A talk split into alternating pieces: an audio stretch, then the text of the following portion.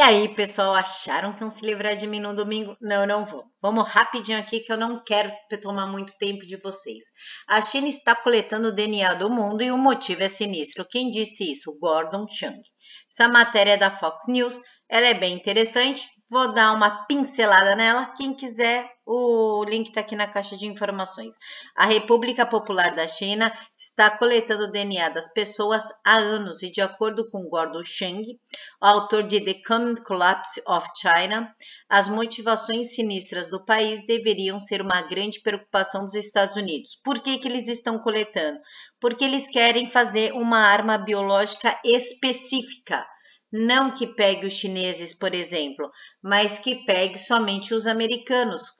É, de acordo com Chang, o vírus flangoflito, ele foi um teste para saber como a população ia se, se comportar, e então agora eles, com acesso, inclusive, ao DNA do mundo inteiro, subsidiando as análises de DNA, eles agora conseguem fazer uma arma muito mais específica. Ele ainda falou uma coisa que eu achei muito interessante. O flangoflito não é o último patógeno, que será gerado em solo chinês. Portanto, devemos nos preocupar com o fato de que a próxima doença é mais transmissível e mortal do que o flangoflito. Aí perguntar, a Fox News perguntou para ele: como exatamente eles obtêm essas informações confidenciais? Porque informação de DNA é confidencial comprando empresas americanas que têm perfis de DNA, subsidiando análises de DNA para empresas e hackeando sistemas. Em 2015, foi descoberto que o, a República Popular da China hackeou a Anten, a segunda maior seguradora dos Estados Unidos. Então, partindo disso e com a exigência do código QR, que a China quer exigir que todo mundo use o código QR no corpo, né?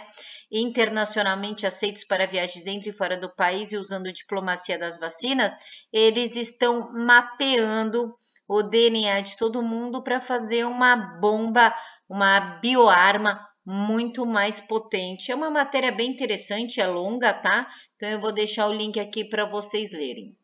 Essa aqui é, uma, é muito interessante, por quê? Porque o Eduardo Leite, governador do Rio Grande do Sul, embora eu tenha marcado, comentado, chamado, né, ele não se posicionou. A diretora de publicidade dele, do governo Eduardo Leite, pede boicote às empresas que não coadunam com a bandidolatria. Para quem perdeu esse episódio, é o seguinte: o David, David Coimbra e a Kelly Matos fizeram comentários logo depois da história de Criciúma, enaltecendo os bandidos, fazendo piada com o policial e com o, o, segurança que tomaram o tiro, né? Eles fizeram comentários ali bem ácidos, que se a polícia não tivesse intervido, nada teria acontecido, que o problema foi a polícia ter tomado uma, uma atitude, deixasse os caras roubarem e que eles respeitaram cidadãos, enfim. E aí, lógico que empresas de grandes nomes, né, começaram a fazer o boicote. Inclusive, ele deu um depoimento, a gente já fala disso. Ó. Empresas como a família Salton, que é uma empresa de vinhos, a Tos Shopping Total, a própria Polícia Rodoviária Federal fez uma nota de repúdio, Santa Clara, Zezé Biscoitos, Sebrae, tudo tiraram o, a grana deles, né? Porque só sempre esse povo funcionar. Tirou a grana ali da Timeline, que é da RBS, uma afiliada da Rede Globo, e a diretora de publicidade do governo Eduardo Leite ficou full pistola e está ameaçando fazer um boicote às marcas que fizeram a nota de repúdio. Então, o que, que ela diz? Tribunal insano de imbecis. O jornalismo que perde com isso. Sim, afinal, precisamos de jornalistas enaltecendo o crime. Estou promovendo um boicote às marcas que fizeram nota de repúdio tão parecidas e moralistas e burras, oportunistas. Tamo junto. Quem é essa mulher? Tá, e quem é ela para fazer boicote? Ela nada mais, nada menos, é, cuida, ela empenha toda a verba de propaganda do estado do Rio Grande do Sul. Fica ao critério dela quanto vai para cada veículo, quanto cada veículo vai investir na empresa. Então vamos pensar aqui, ó, o vinho Salton. é quanto que a Record vai dar para o vinho Salton para ele vincular uma propaganda lá, digamos assim, entendeu? Então toda a verba publicitária é a cargo dela. E o Eduardo Leite, o discípulo do Ditadória, está mudo, calado, ninguém sabe, ninguém viu, frente ao que a funcionária dele, ex-jornalista da RBS, inclusive, tá? Da Rede Globo, filiada da Rede Globo, falou.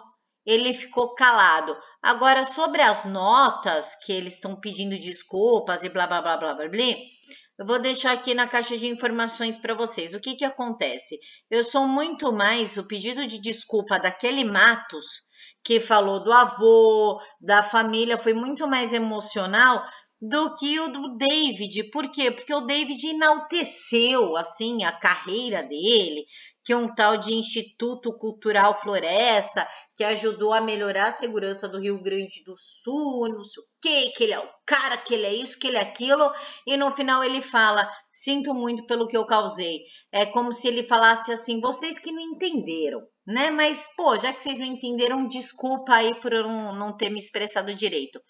Já a Kelly já falou num tom mais emocional, falou do avô, enfim, nela eu senti muito mais sinceridade, ela pediu perdão, inclusive, senti muito mais sinceridade na nota dela do que na nota dele, mas o link tá aqui, julguem por vocês. Intolerância religiosa, ativistas hostilizam pastor, né? Que não dá para falar aqui, senão eu perco o canal. Então, o que, que aconteceu? O pastor estava ali batizando os fiéis, né, jovens fiéis, e aí os ativistas não souberam lidar com isso. E olha o que eles fizeram com o pastor, teve que chamar inclusive a polícia. Botaram som alto, tá? Durante o batismo, gritaram, vejam.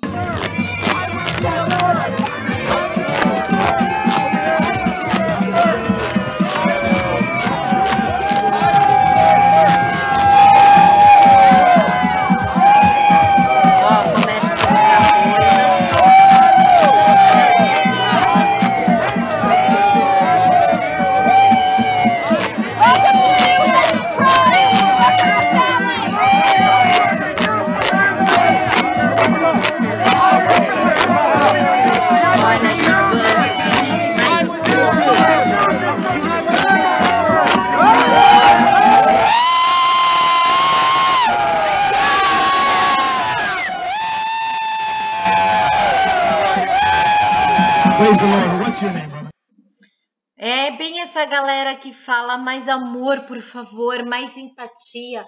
O seu preconceito tira a minha vida.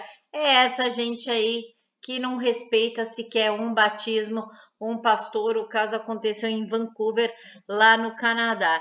E para por último e não menos importante, porque é uma coisa que também me chamou a atenção, o Alan Lopes ele escreve no Jornal da Cidade Online, né? Então, ontem veio o meu artigo semanal ao Jornal da Cidade Online, onde sou colunista. Além dos comentários da publicação, me chamou a atenção um em especial. Com certeza não é uma mente qualquer. Reparem que ele descreve exatamente o plano que tem sido executado pelo Foro de São Paulo. Vamos abrir aqui a imagem grande para a gente ler junto, tá? Eu achei bem interessante também. Então vai, o nome do bonito é Antifa Gulag porque esses caras são bem machos atrás de um perfil falso. Um, é necessário criminalizar de vez o que sobrou da militância bolsonarista. 2. Encarceramento para meia dúzia dos expoentes do bolsonarismo, misturando com pressões comuns, traficantes, estupradores e ladrões. Vincular o enquadramento pela lei à apreensão de bens e multas extremamente pesadas, tornando a máquina de fake news bolsonarismo é economicamente inviável. É, nós que fazemos, né? Não é a grande mídia, não foi o Diogo Mainardi que foi condenado a pagar, nem a Patrícia Campos Melo e a Folha, nem a Veja, enfim, nenhuma delas. É só é a gente, né? Beleza. Proibir os investigados acusados de ganharem dinheiro se valendo de meios de comunicação de massa, rádio, TV e internet. Basta alegar que eles representam risco à ordem vigente o que que fizeram com a Sara? Hum, o que que fizeram com Bernardo Kister? Pois é, até aqui os passos estão ok, tá? Tornar crime inafiançável as ações antidemocráticas, independente dos meios usados, ou seja, a criminalização do pensamento e da liberdade de expressão. O conceito de antidemocrático, eu fiz circular aqui, o conceito de antidemocrático precisa ser ampliado o presidente tem que ser terminantemente proibido de se manifestar contra os grupos antifascistas. O que ele quis dizer com isso aqui? Conceito de antidemocrático, aí entra o conservadorismo, tá? Porque para essa gente nós sermos conservadores é totalmente antidemocrático. O que também chama atenção é a história da fake news, bolsonarismo, sendo que até hoje eles não mostraram uma fake news vindo da gente. Agora, da grande mídia, tá aí, a gente vê todos os dias Inclusive, antes da gente terminar, eu vou mostrar aqui para vocês um perfil bem bacana, rapidinho, ó. E ele está desmentindo toda a grande mídia. Quem quiser, o link está aqui na caixa de informações. É tipo um Sleep Giants, né? Wake Up Giants Brasil. Então, o que, que eles fazem?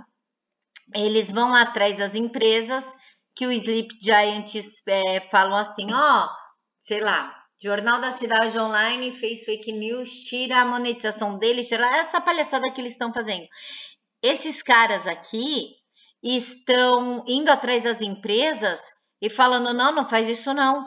E expondo as empresas, mas assim, sem pressionar para o lado negativo, falando: olha, a gente está do seu lado, volta que vocês não vão ser massacrados. Esses imbecis são as minorias. E tem esse aqui também que é bem legal para mostrar para vocês a verdade dos fatos. Verdade dos fatos. Eles fazem check, check, eita, fact checking do fact checking, entendeu? É, eles pegam uma matéria da mídia, teve uma bem bacana que eu li aqui hoje, que foi sobre a vacina da CNN, a CNN falando lá sobre a vacinação e tudo, que 80% da população quer a vacinação obrigatória, e eles esmiuçaram. Essa aqui, ó, 77% querem vacinação obrigatória no Brasil. E eles esmiuçaram a narrativa, colocaram a CNN no chinelo, tá? Então eu vou deixar os dois perfis aqui para vocês seguirem, caso vocês queiram. Então é isso, pessoal. Fiquem todos com Deus. Mil beijos no coração.